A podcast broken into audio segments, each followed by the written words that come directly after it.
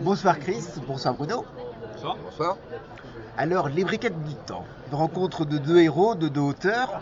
Alors, un brun, un blond, un grand, un petit. C'est lui le gros. C'est lui le breton. Moi, je voudrais quand même dire que cette rencontre, Chris, pour moi, elle a eu lieu non pas en 2012, mais en 2002.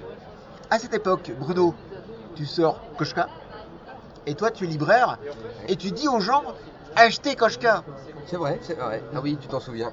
Oui, oui, ah bah voilà. Donc comme ça, au moins Bruno a la preuve que c'était pas du pipeau quand je lui disais que je l'avais repéré dès l'époque de Koshka. Koshka se passait euh, dans la guerre de sécession, euh, Voilà. en tout cas à la même époque, etc.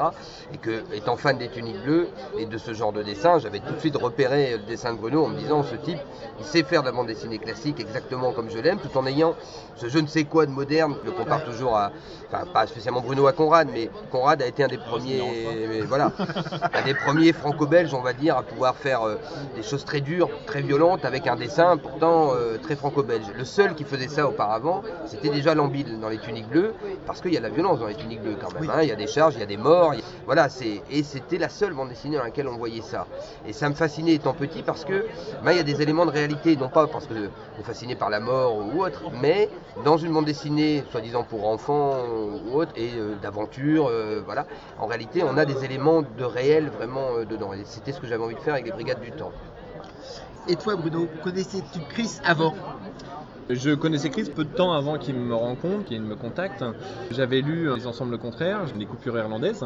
Et j'ai même eu euh, très peur d'une certaine façon quand Sylvain Ricard lui a donné mon contact.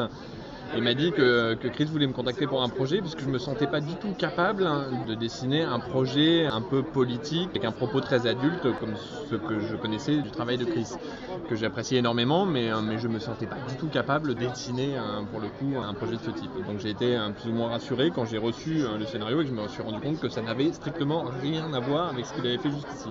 J'ai lu quelque part qu'entre vous deux, il y a une question de cafetière. Alors, cette cafetière est-elle italienne, expresso, à dosette ou à capsule? Ah, je vais laisser Bruno répondre parce que c'est lui qui a fait l'analogie qui m'a bien fait rire, mais qui en plus était euh, relativement juste sur ma façon de travailler. Comme c'est lui qui reçoit mon travail, je vais le laisser euh, dire euh, quelle cafetière je suis dans le travail. C'est une cafetière bretonne, c'est un nouveau genre.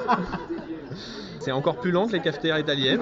Je pense que le café est encore plus fort à la sortie, mais euh, oui, non, c'est une image que j'avais euh, utilisée euh, sur la façon dont Chris me livrait son scénario, et effectivement, il a tendance à me le livrer au goutte à goutte, d'où l'analogie avec une cafetière. Est-ce qu'on pourrait dire que, vu le niveau du scénario, le café n'est jamais bouillu, jamais foutu? C'est vrai qu'il est jamais bouillu, jamais foutu. Il arrive, c'est un nectar, il est d'une extrême qualité, mais ça prend du temps ces choses-là. C'est vrai, c'est vrai.